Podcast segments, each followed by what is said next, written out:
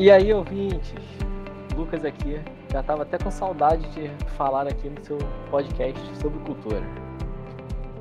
Fala galera, eu sou a Júlia, espero que estejam bem e se cuidando. E vale lembrá-los de usar máscara e vacinar, hein?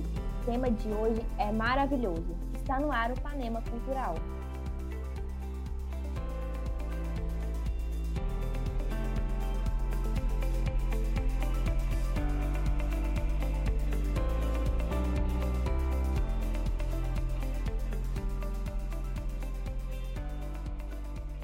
Tema hoje é sobre o patrimônio cultural e material negro. Para conversar com a gente, a gente trouxe a Bianca Ferraz. Agradecemos a sua participação e, por favor, se apresente para as pessoas, o que, que você faz, tudo mais. Olá, pessoal. Meu nome é Bianca Ferraz. Eu sou bibliotecária, é, especializada em produção cultural e tenho uma empresa, empreendo na área de produção cultural voltado para a literatura é, tem uma empresa que se chama Ferraz Produções e desenvolveu bastante trabalhos voltados para essa área é, de cultura ligada ao livro e à leitura. Bianca, é, você está nessa área, o que, que você entende como patrimônio cultural e material? Patrimônio cultural e material, para mim, é, é tudo. Ele está intrínseco, né? ele está na música, ele está na, na oralidade, é, em todos os nossos costumes. Né? O, o imaterial é aquilo que é, nem sempre é, é, é físico, né? Ele está na subjetividade também. É, é, essa parte desse material, como você falou, que é subjetivo e tudo mais, é, é, é, diferente da forma material, é mais difícil às vezes de perceber o que que é. é a gente percebe que a cultura imaterial é a dança, a música, né? Manifestação cultural, qual é a importância desse, desse tipo de material para a questão racial negra? É, a questão racial é que é, houve um apagamento né, da, da, das nossas culturas, das nossas ancestralidades. É, os negros é, que foram escravizados, é, é, sempre bom falar nisso, né? Porque não são escravos, porque escravo denota que ele nasceu daquela forma, e não é. Era um povo livre que foi escravizado. Então, o nosso povo ele vem para cá, e chega aqui, é, não pode é, cultuar os seus, o, os seus deuses, é, não pode se vestir da maneira, não pode, perde-se toda a sua identidade. Fazer isso muito, muito escondido, né? Tanto que quando a gente fala de religiosidade, eles pegam os santos é, da Igreja Católica para poder é, e transformam, não transformam, mas assim, é, vamos dar um exemplo, vai ser bem prática. Santa Bárbara, que é, também é, a pessoa acha que é Yansan. Não é, mas era a forma deles poderem cultuar os seus deuses. Eles se adaptaram àquela situação para poder ter as suas raízes ainda, no caso. Para ter as suas raízes, para manter de alguma forma viva. Né? Então, é, quando eu falei da oralidade, ela tem muito disso, da gente poder ouvir os mais antigos porque para resgatar essas histórias e muitas dessas histórias elas não estão documentadas em livros elas não estão documentadas na pintura ela, elas estão na oralidade naquilo que é imaterial naquilo que a gente não consegue que é, que não é físico né? Sim é porque no por exemplo livro documento a gente consegue tocar a gente consegue perceber. Só que a parte material a gente só consegue sentir mesmo tem que entender buscar a origem com as próprias pessoas para poder entender como que ela funciona, como que ela é passada. Exatamente, né? Quando a gente traz é, para o meio acadêmico, ah, vocês todos são bibliotecários ou estudantes de Bíblia? Sim, sim. sim. Quando a gente traz para a academia, a gente fala muito do Teixeira Coelho, que ele fala da, da ação cultural, né? Que, ela, que ele fala que é, a ação cultural ela vem o quê? Para fazer o nosso pensamento crítico, fazer a gente transformar, fazer a gente refletir é, e ter esse cuidado com a nossa individualidade. Então, quando a gente fala desse patrimônio imaterial, a gente está falando do resgate também dessa individualidade, que se transforma na questão coletiva. Então, assim, é aquela receita da, da, da, da sua mãe, dos seus avós, é aquelas histórias que eles ouviram é, dos seus avós.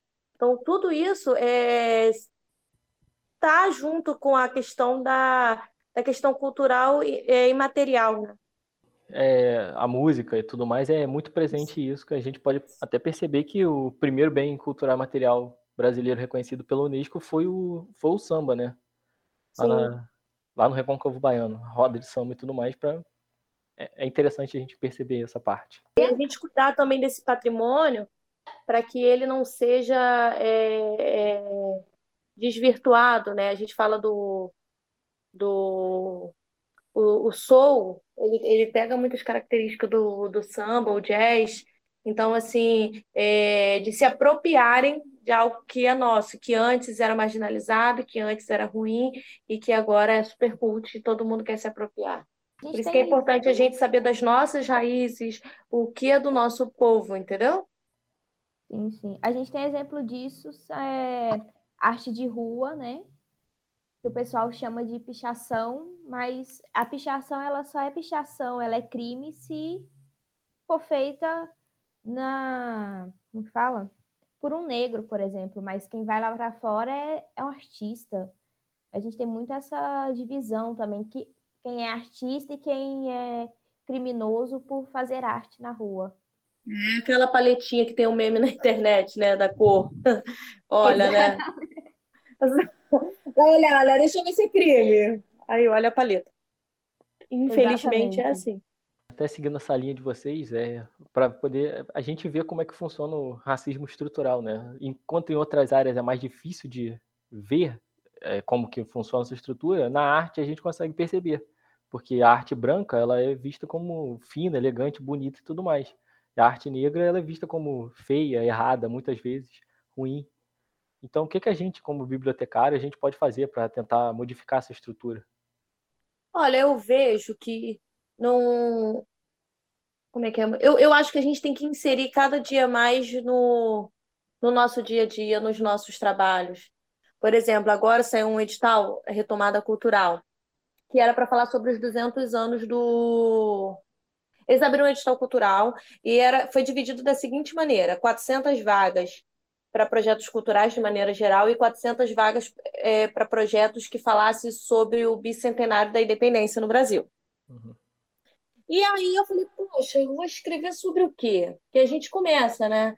Pô, vou escrever em qual linha? Ah, acho que eu vou para a linha do bicentenário. E sobre o que que eu vou escrever?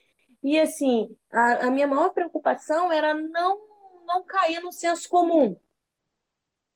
Então eu peguei e fui pesquisar. Eu acho que aí entra a nossa função como pesquisador, né? Sim. Uhum. E aí eu descobri que 2022, esse ano que nós estamos, é, são 200 anos da independência do Brasil, mas também são 200 anos é, do nascimento de Maria Firmina Reis, que foi a primeira romancista brasileira. Eles falam que é o afro-romance. E a gente hoje tem umas imagens dela da internet, mas nem se sabe se aquela imagem é verdadeira. Então, assim, 2022 faz 200 anos do nascimento dela. A, a, a, o Brasil for, é, se tornou independente em setembro, 7 de setembro, e Maria Firmina nasceu em março.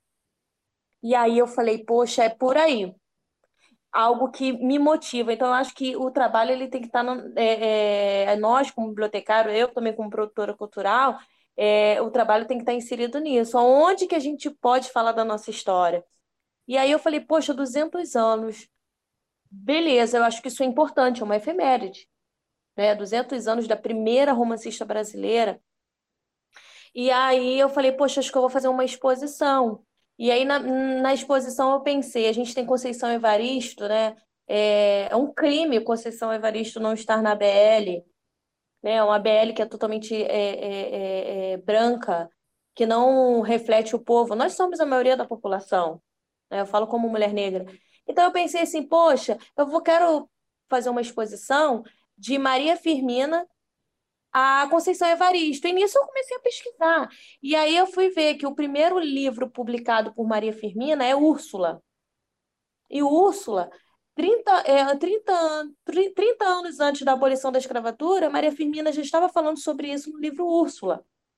E aí eu, o, a exposição se deu, é, o projeto da exposição se deu da seguinte maneira: de Úrsula a Ponciá Vivêncio. São 200 anos de escrevivência das mulheres pretas no Brasil. Né? Porque escrevivência é um termo cunhado por Conceição Evaristo, que ela fala que a mulher preta, quando ela escreve, que aí entra a questão do patrimônio imaterial. Ela, quando escreve, ela está escreve, tá escrevendo sobre ela, sobre as dores, ou sobre as histórias que ela já escutou. Então, trazer isso. E aí, como é que eu fui defender meu projeto? Eu fui defender um projeto que eu fujo dessa questão. Eu estou falando dos 200 anos da independência do Brasil, sim, porque isso faz parte.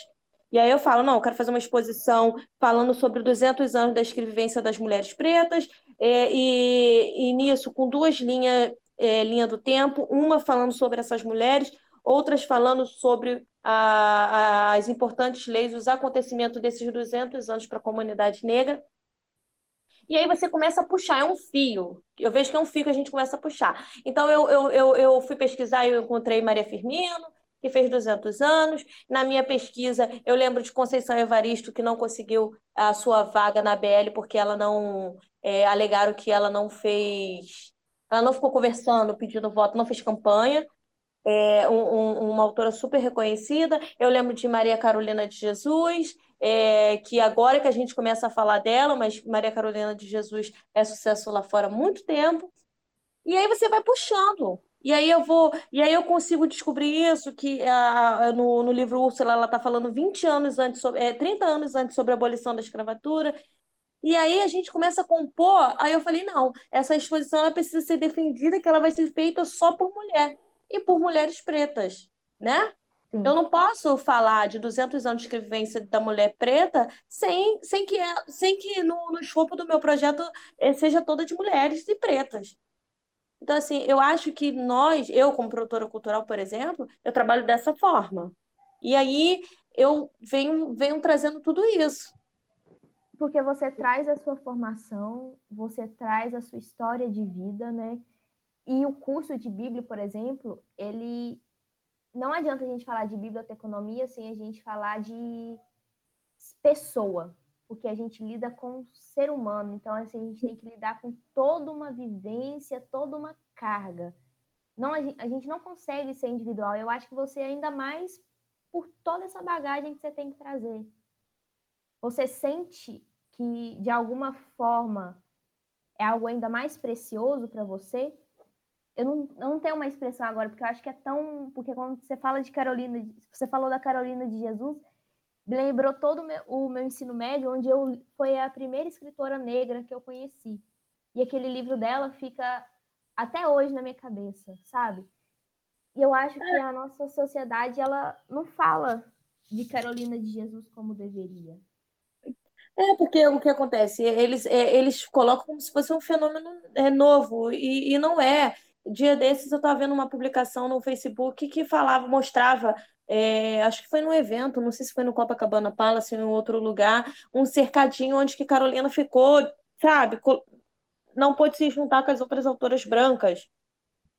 Então, assim, a gente vai, a gente vai apanhando, acho que esses anos todos a gente não tem noção. A minha mente, ela foi abrindo na faculdade. Eu não, diferente de você, eu fui conhecer é, Maria é, Carolina de Jesus é, na faculdade, Maria Firmino na faculdade, nos estágios que eu fiz na área de biblioteconomia. Então, assim, é, quando você fala é, do nosso curso, eu acho que toda pessoa hoje que vai estudar biblioteconomia, assim como o, os estudiosos hoje falam, né, porque a biblioteconomia ela começou antes para salvaguarda, era para guardar aquele material, era, é, é, era aquela preocupação com o de guarda, aquela coisa erudita. Então, ela sai da coisa do, da questão erudita para ir para o usuário, o foco no usuário. E quem são esses usuários? Somos nós.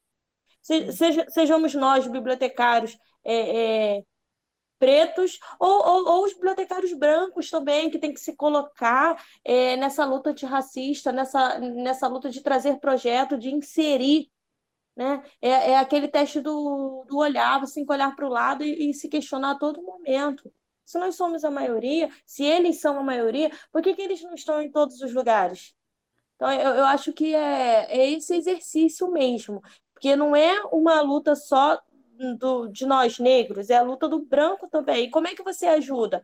você que é branco, você ajuda é, levanta, respeitando quem fala dessa, quem, quem defende essas pautas, porque é importante, mas abrindo espaço para discussão. Então, assim, é, vai, vai, vai fazer uma, uma vitrine da, da, de autoras brasileiras. Vou, tem as nossas autoras clássicas? Tem, mas vamos inserir também as nossas escritoras clássicas também e negras que por muitos anos viveram apagamentos. Vai falar de poesia, então assim, você ter essa preocupação. Porque assim, se ela não vai no, se ela não vai no automático, ela tem que ir ali, nem que seja na no, no burocrático ali, ó. Aí eu tenho que fazer isso. Que aí você vai condicionando a sua rotina de trabalho. Sim, e é interessante também falar da, da Carolina e todas as outras, que eu vi uma postagem esses dias que era da Carolina de 1950, que ela falava que ela ganhou osso lá no açougue e vai conseguir fazer uma sopa. E isso é exatamente a realidade brasileira atual. Então, para você uhum. ver como que ela é, tem tempo que ela escreveu isso, que ela falou isso, mas ainda continua bem atual. Então, é, eu acho que é bom, positivo a gente trazer esses, essas autoras, esses autores. É a questão da escrevivência, como a, desculpa, que a Conceição Evaristo defende, né? Que na, a literatura é, reflete a, aquilo que aquela pessoa está vivendo. Sim, é. Né? Ela, era uma, ela, ela né? era catadora, lixo, ela, ela conhece bem a realidade da pobreza. Aí é importante a gente trazer para discussão e mostrar para as pessoas que existem mais gente do que só as pessoas clássicas que já escrevem. Sim, são... tem Elisa, a, gente, a gente tem Elisa é, Lucinda, a gente tem a Bianca Santana, olha, é, assim, tem a Jennifer Nascimento, a gente tem assim, é só procurar, gente, a gente precisa consumir, né? Consumir a literatura negra, é, consumir os programas, o, os artistas, a música, é, dar essa atenção especial. Eu acho que começa por aí. É isso e também a gente, como bibliotecário, a gente promover eventos também nas bibliotecas. É, chamar autores negros também para falarem, aquele o arte educador que vai fazer uma atividade, pautar, pautar a atividade, porque não é atividade por atividade. É, eu estou estudando mediação da, da leitura literária, a sistematização dessa mediação. Então, é, não é só o, o evento por evento, o emprestar por emprestar, é você pensar a, que mensagem você quer entregar para aquele usuário. Quando você pensa isso, você faz um trabalho estruturado.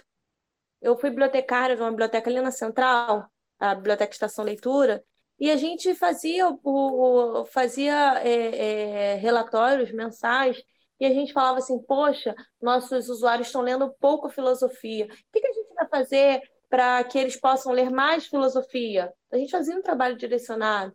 Ah, nós temos as vitrines. Qual a vitrine que o pessoal mais pega livros? Ah, é aquela vitrine ali, olha, é a principal. Então a gente vai, vai, vai fazer cards, vai fazer postagens eh, na internet, vai fazer uma seleção de livros de filosofia para colocar ali. E no mês seguinte, quando a gente pegava o relatório, a gente via a resposta. Exatamente, tem que fazer as coisas com significado, com importância. Com significado, é. E o que você falou também da, da, da música, eu acabei lembrando agora que é, o samba mesmo, né? Já tem vários casos aí do Martinho da Vila e tudo mais, que a Adele roubou parte da melodia dele de outros caras também muito famosos da música que os outros é, é músicos Benjó, né? roubaram. Uma situação dessa, ele ganhou na justiça. Exatamente. Então, acho que é nosso papel também trazer essas coisas para discussão, essa parte material, essa parte da música, valorizar realmente a cultura nacional. Sim. Cultura e a nossa cultura, e é uma parte da cultura muitas vezes esquecida, muitas vezes desconhecida. Então, assim, é algo que a gente tem que estar o tempo inteiro né? Eu, eu criei um, um joguinho, eu esqueci o nome que dá, aquele joguinho que tem é, que, que tem as imagens, que você coloca as imagens do. Geralmente, quando a gente era criança, era de característica. Aí tem vários quadradinhos de fotos. Tipo é jogo da é memória. Não, é face a face. É um que é, uhum. tem vários quadradinhos. Ah, tá, sei, sei, sei. E aí eu tenho um aqui caseiro que é só com personalidades negras.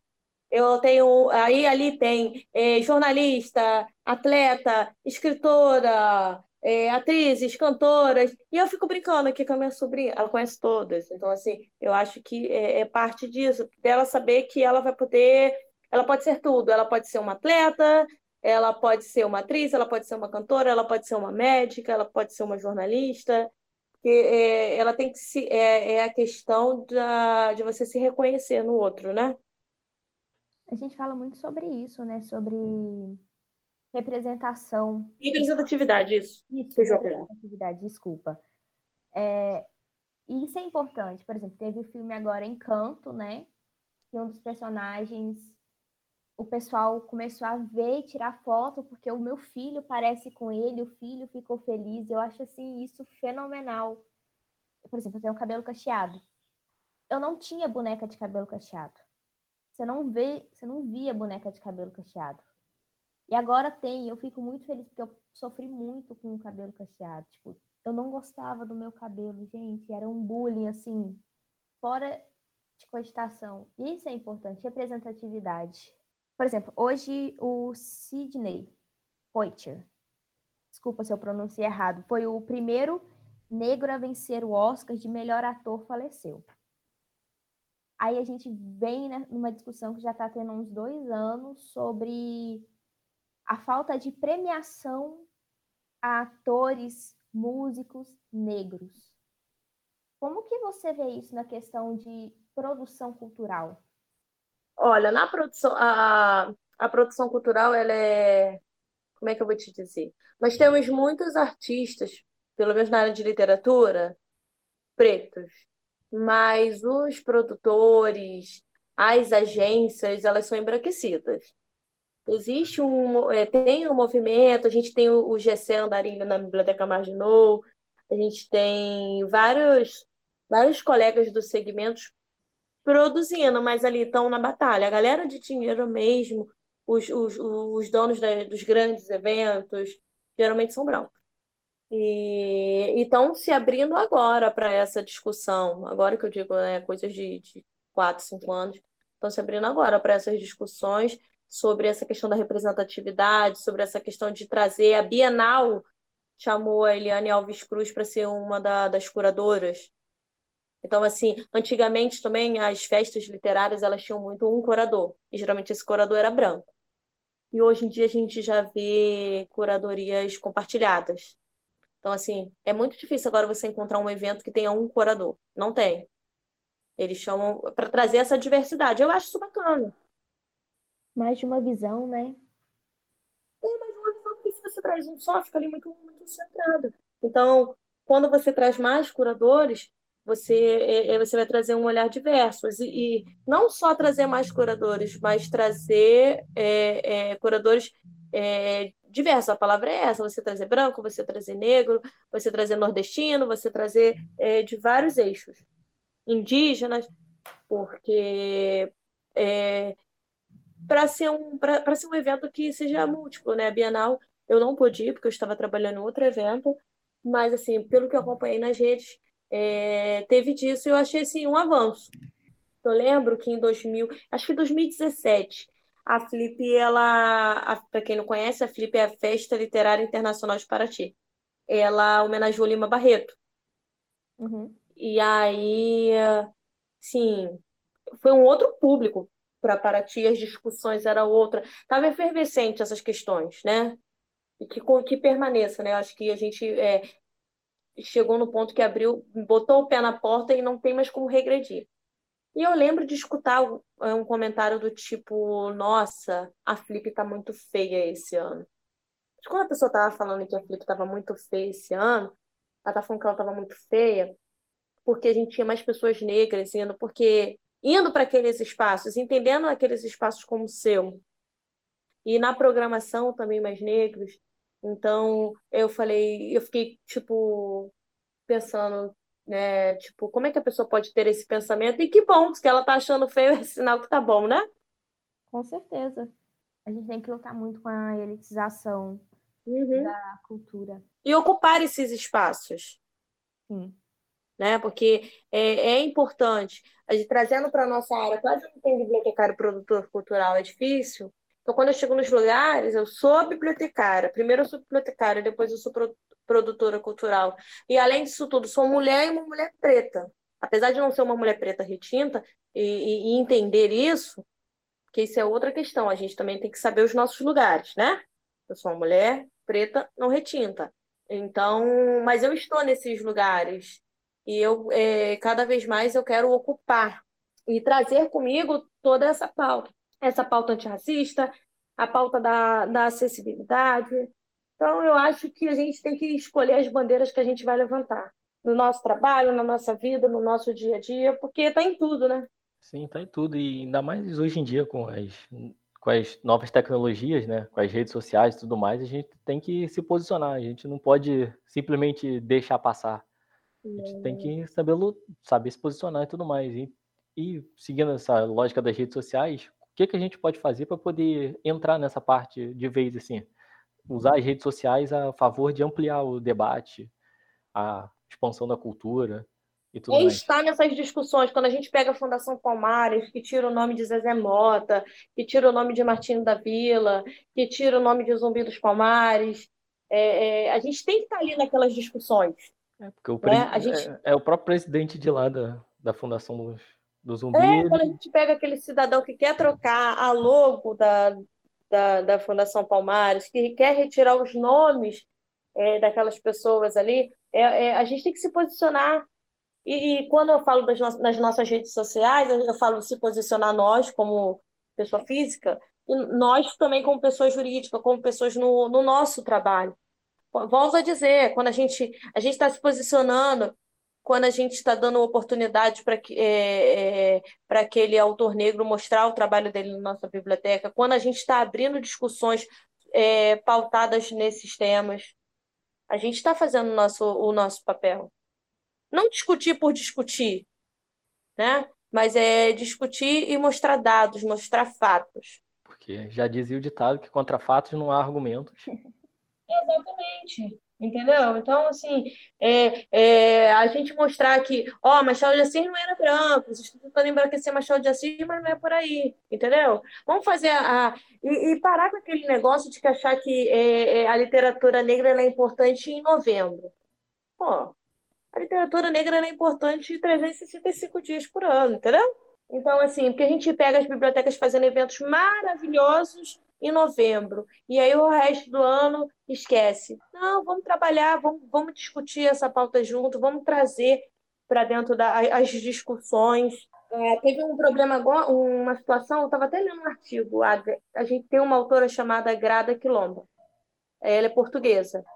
É, tinha um edital de exposições para a Bienal de Veneza. O critério lá, eu não entendo bem, mas assim, um, um, se um jurado só desse uma nota muito baixa, ela poderia ser eliminada. E um jurado só, é, tipo assim, era uma banca de jurados com só pessoas brancas, eram três mulheres e um homem, e esse homem deu uma nota baixa para ela, acho que de, de 0 a 20, acho que ele deu 5, e ela foi desclassificada. E na justificativa, ele falou que a exposição dela, acho que feridas, era sobre a questão de, de racismo, e isso já foi muito debatido, não precisava mais. Oi? Foi, foi. Que isso, gente? E aí vários, vários, vários autores estavam é, é, é, assinando um manifesto em favor dela para que essa nota fosse revisada. Então, assim, uma pessoa branca, ela quer dizer para a gente que já, ó, já, já deu, já discutiu, já tá bom. Não, não pode ser assim.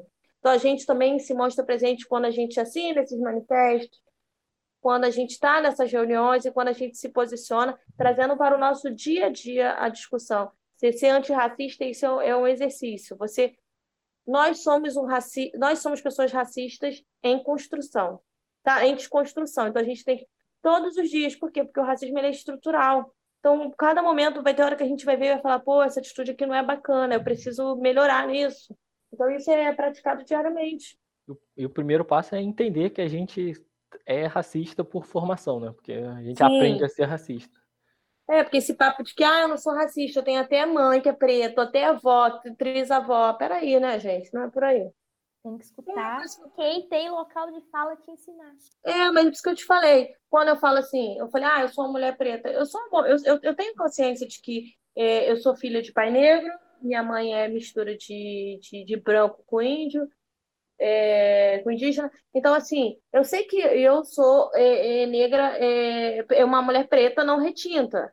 Né? Então, assim, eu não vi com traços negroides fortes, eu sou o que eles chamam de parda. Então, assim, eu sei que é, eu já passei por situações de racismo, mas eu nunca vou entender as situações de racismo que uma mulher preta retinta com traços negros mais fortes passou, que são diferentes. É a mesma coisa que você falar, ah, eu não, é, eu não sou racista, a Beyoncé é linda e o Jay-Z é horroroso. Você tá entendendo? Eu acho que isso é clássico. A Thaís Araújo é linda e o Lázaro Ramos é feio. Peraí. Entendeu? Sim, sim. Então, assim, é, é, é, você olhar e falar assim, olha, tem alguma coisa errada. Os dois são lindos, os dois casais. O Jay-Z, quanto a Beyoncé, a Thaís Araújo, quanto o, o, o, o Lázaro Ramos. Então, é a gente entender esse nosso local e respeitar que a dor do outro, o, a, a, os casos de racismo que uma pessoa retinta ela passa e quando ela está contando, eu não posso, eu posso me solidarizar, mas eu não posso me colocar naquele lugar, porque aquele lugar não é meu. E, e cada pessoa sente de um jeito também, né? Não é Sim, você não tem a questão da individualidade, que cada um sente de uma forma, e tem a questão da, da, da, das suas dores, das suas marcas. Então, quando a gente fala da questão do lugar de fala, não é que ninguém não possa. Ah, então agora vocês acham que ninguém pode falar nada. Não, não é isso. É você só saber se colocar. Você entender que por mais que você tenha doutorado, tenha estudado pra caramba sobre aquele tema, muito bacana. Você está estudando ele a nível de pesquisador, mas a nível de dor, a nível de sensibilidade, quem sabe é quem está ali, quem está vivendo. Exatamente. É, Bianca, como a gente pode pensar em meios para preservar o patrimônio material negro na sociedade hoje? A gente pode pensar, é, é, eu, eu, nós, eu digo nós como bibliotecários e como produtores também, em ações. Quando você pega um edital que é, fala sobre 200 anos e que eu, tenho, que eu, trago, que eu venho resgatando é, isso é só um exemplo, tá, gente? Eu venho resgatando Maria Firmina e toda a história das mulheres negras, é uma forma de preservar. Quando você, dentro da sua comunidade, ali naquele local que a biblioteca está inserida, e que você é, é, faz um trabalho, um mapeamento de conhecer a sua região, conhecer. É, vocês sabem, quem, você que tem uma, trabalha lá na biblioteca de de, é, que, tá, que, que, seja comunitária ou que seja escolar, você sabe quem é a pessoa de referência daquele bairro ali, a pessoa mais antiga? É, que tal fazer uma atividade que você possa chamar essas pessoas para falar? Porque é, você vai passando essas histórias, você vai é, é, salvaguardando, você vai contribuindo. É, você, você se olhar como um educador. Então, você, você protege quando você dissemina essa informação, você protege quando você aguça a curiosidade do, do seu usuário de buscar esse, é, mais esse tipo de informação. Se você trabalha numa biblioteca, uma biblioteca de obras raras, é você trabalhando ali para salvaguarda daqueles materiais, mas você também trabalhando para que você disponibilize de certa forma. É o acesso. Eu acho que o, o grande lance do bibliotecário hoje é dar o acesso a essas informações, não deixar guardado. Ainda mais com as redes sociais, né? Que Isso, você. A, é, a biblioteca pode fazer um grande trabalho de divulgação, de contar as histórias. Você, sua biblioteca está inserida numa determinada região que tem um que tem região é, de preservação é, quilombola. Qual a história ali? Ali passava um rio, ali é, teve quilombos, ali teve questões é, indígenas. São coisas que você vai resgatando e você pode trazer para a sua biblioteca ali para os seus usuários e nas redes sociais também. Eu acho que a melhor forma é essa, trazendo acesso e é discutindo. Colocar sempre em pauta. Não só ser meio oportunista, como você falou, das bibliotecas só fazerem evento em novembro. Isso, porque isso é horrível.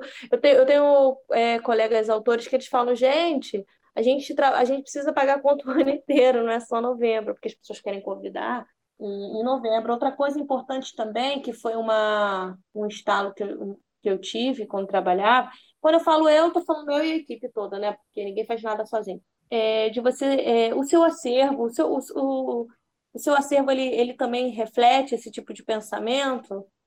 Você, você traz uma Djamila para dentro do seu acervo, uma Conceição Evaristo, você dá oportunidade quando você está fazendo a sua lista de aquisição.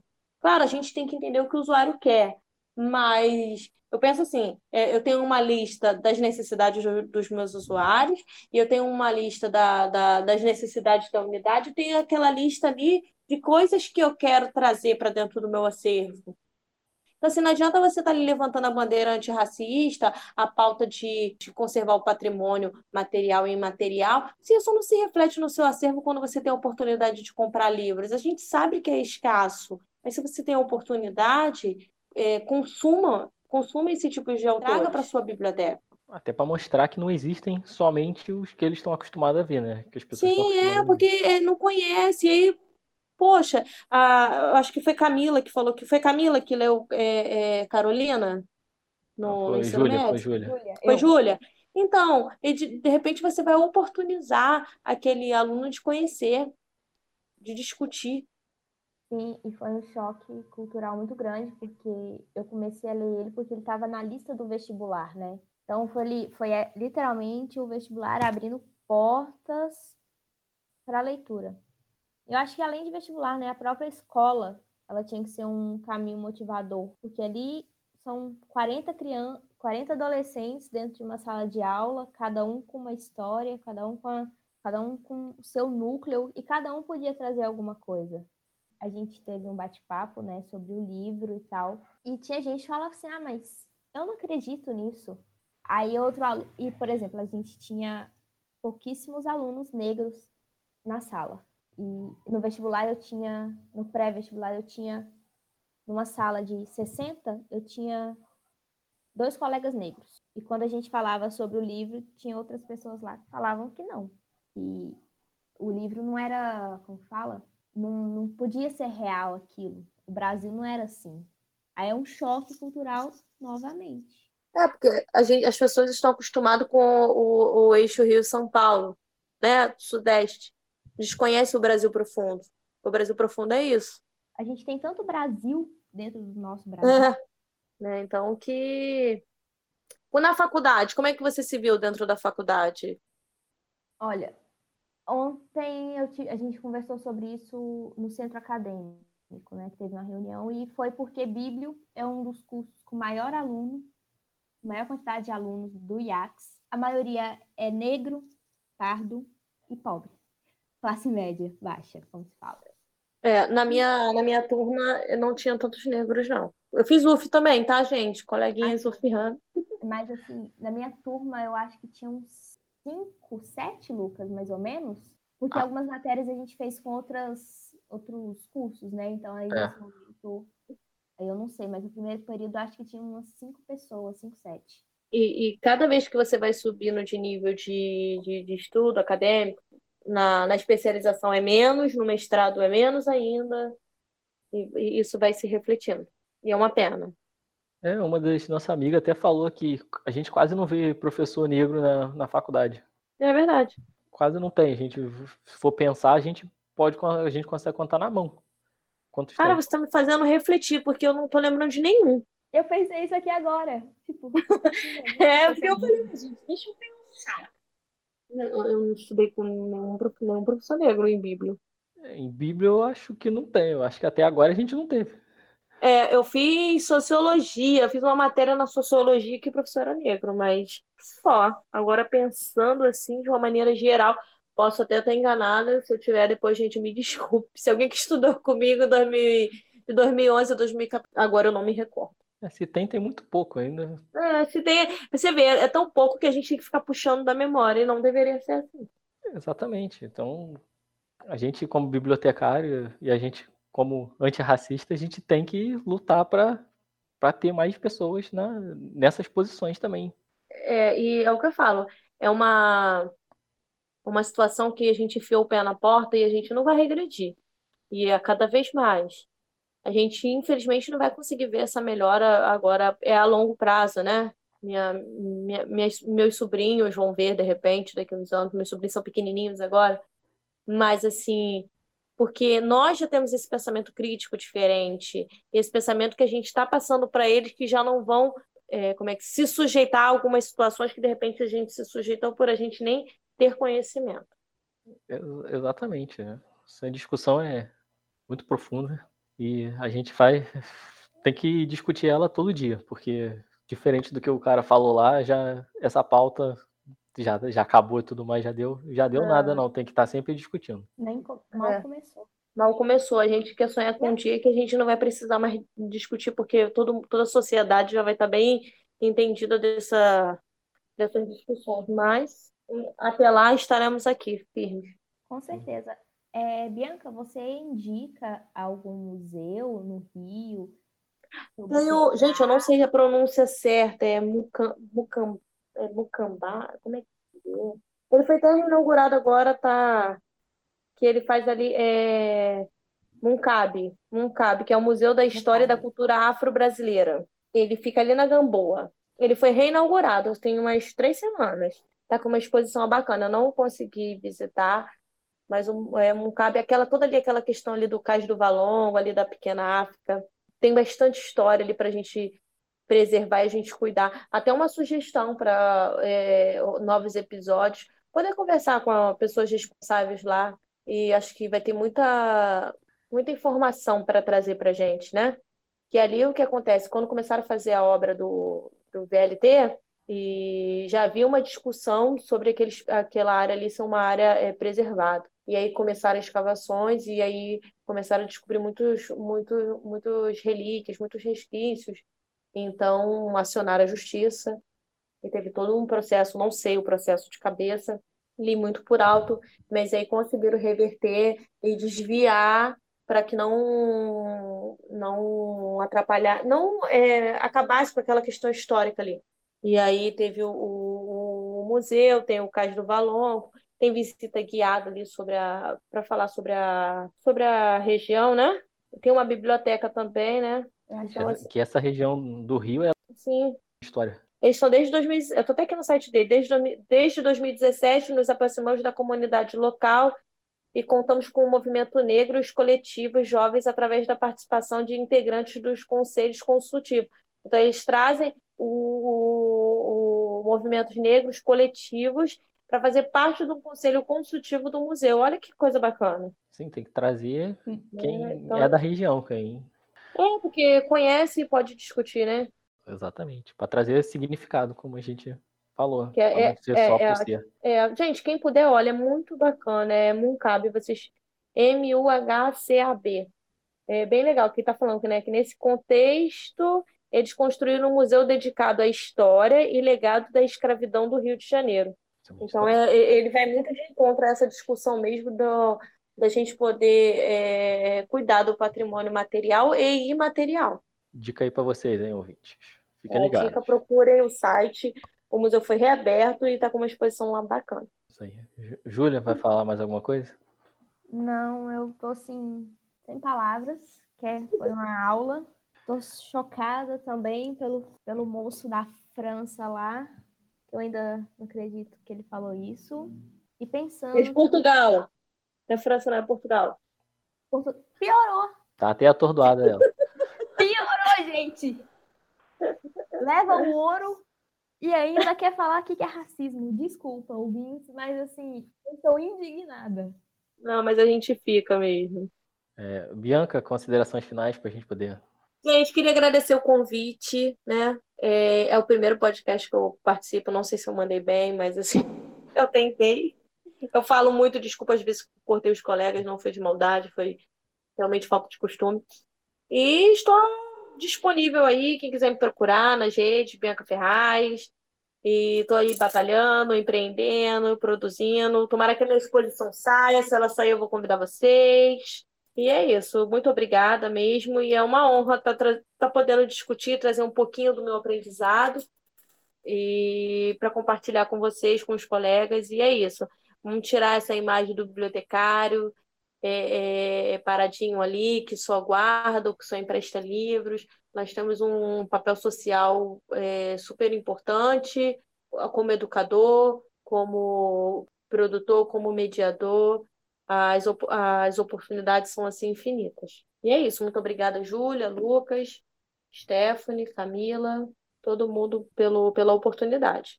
A gente que te agradece, foi assim enriquecedor o bate-papo com você. Vou tentar visitar o museu e lutar, né? Usar a minha profissão e como pessoa também por um país melhor, uma sociedade. Exatamente. A gente agradece como já que a gente é calor o seu, né? Porque é a nossa veterana, já que fez UF, a gente agradece o convite. Caso você queira participar em outro episódio aí, a gente Pode chamar, tô aí. Eu, eu volto para falar da exposição, que não é possível que eles não vão aprovar essa exposição, hein? Torcendo por você. Vocês ouvintes também, se vocês tiverem sugestões de temas ou convidados, deixem lá nos comentários do Instagram, no Panema Cultural, tudo junto. E também nos sigam no Spotify, no Deezer e liguem as notificações para não perder nenhum episódio. É isso, galera. Vamos valorizar, divulgar e aumentar o alcance da cultura na nossa sociedade. Você é muito importante nessa luta também.